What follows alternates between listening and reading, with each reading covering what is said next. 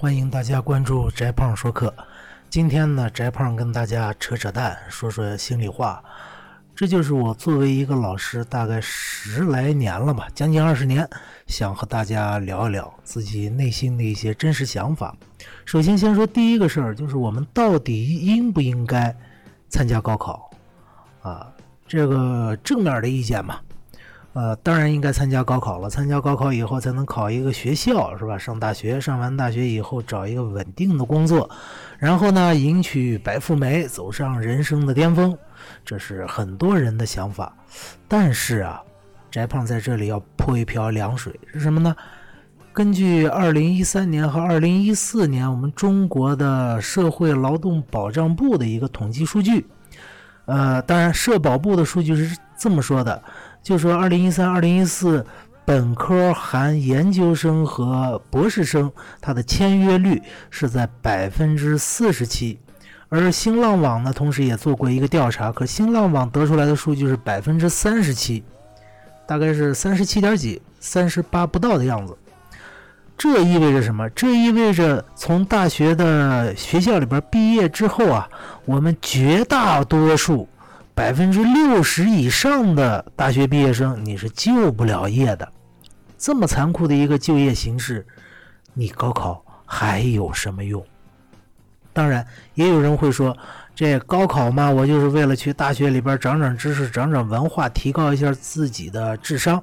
的确，这个我不否认。如果你抱这个目的的话，那么高考是一条。啊，可以把你送向大学的路，可以提高自己的智商，但是我还要再浇一瓢凉水，什么呢？我们中国自改革开放恢复高考制度以来，这么长时间，我们有一个拿到诺贝尔奖的吗？没有，拿到诺贝尔奖的都是什么美籍华人，是吧？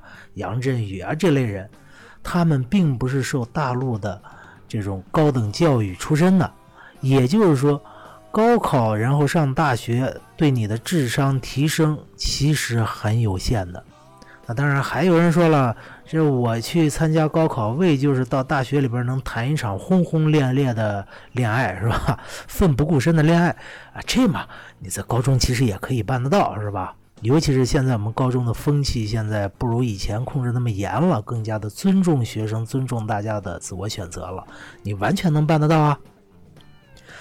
那有的人就说了，那个翟胖，你是不是纯粹就是一个反高考主义者？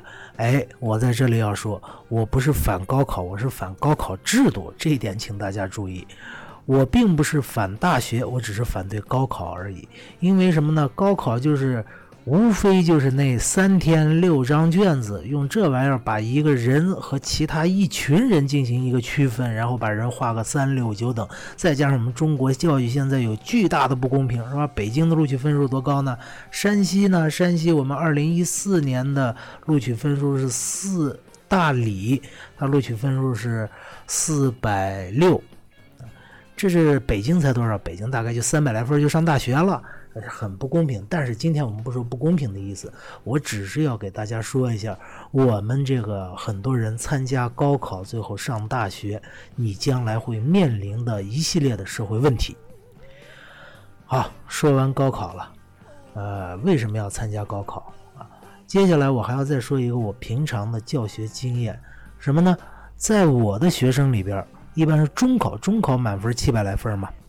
一般中考成绩在五百五十分以上的才有希望这个考入大学，就一般情况啊。但是小宇宙爆发这类情况我们不说了啊。那能够稳稳的上了大学的，一般都要是六百分以上的人，就中考成绩六百分以上，你才能稳稳的上大学。这是我们一般。当然是在翟胖在的这个小小的四线城市的一个现状啊，那很多家长呢，我看到非常非常多的家长托关系走门子，花黑钱把孩子再送到一个所谓的好一些的高中啊，例如我们这边的一中是吧？这些好高中、名牌高中送到这儿以后，其实您的那孩子呀，经过那么一系列努力之后，如果他不走艺术类的话，光凭文化课成绩其实是很难进了高考的门的。我们高考的整体上的录取率是多少呢？大约是一个五个里边走三个，有两个基本上是注定不会录取他的。这个悲哀的事实，请你一定要记住啊！那我说这个是什么意思呢？我说这个就是要告诉很多家长，请您把孩子往好学校送的时候反思一下。您的孩子到底合适不合适去那个学校？你费那么大劲，他到底能不能够，呃，上大学吧？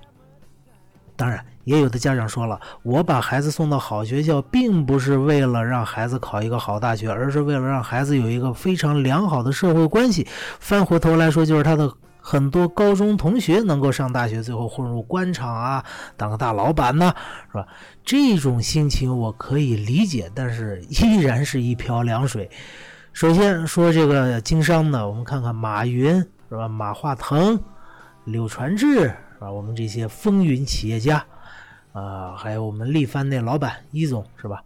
这些风云企业家，实际上你翻回头来看，除了个别的像柳传志、柳大仙这样的人物以外，基本上他们的呃学历都不是很高的。所以你想要你的孩子在高中里边接触到那些呃接触到那些成未来的成功商人，这是一个并不太合适的事情。第二，有的人说了，我想把我的孩子送到高中以后，让他接触一些官二代。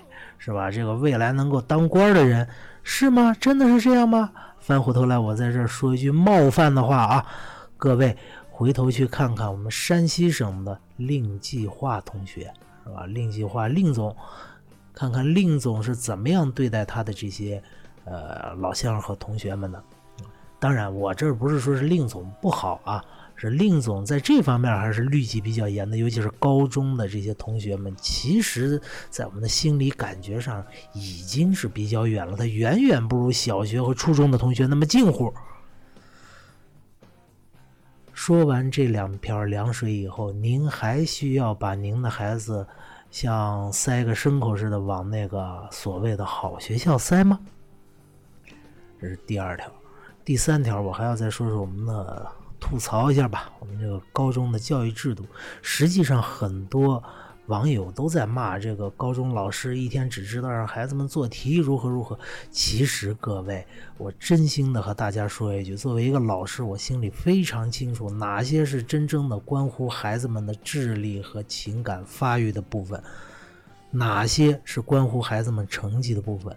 但是在我们现有的高考体制下，实在是对不住各位，我们只能无奈的一次又一次的向应试教育妥协，也就是给孩子们布置很多的作业。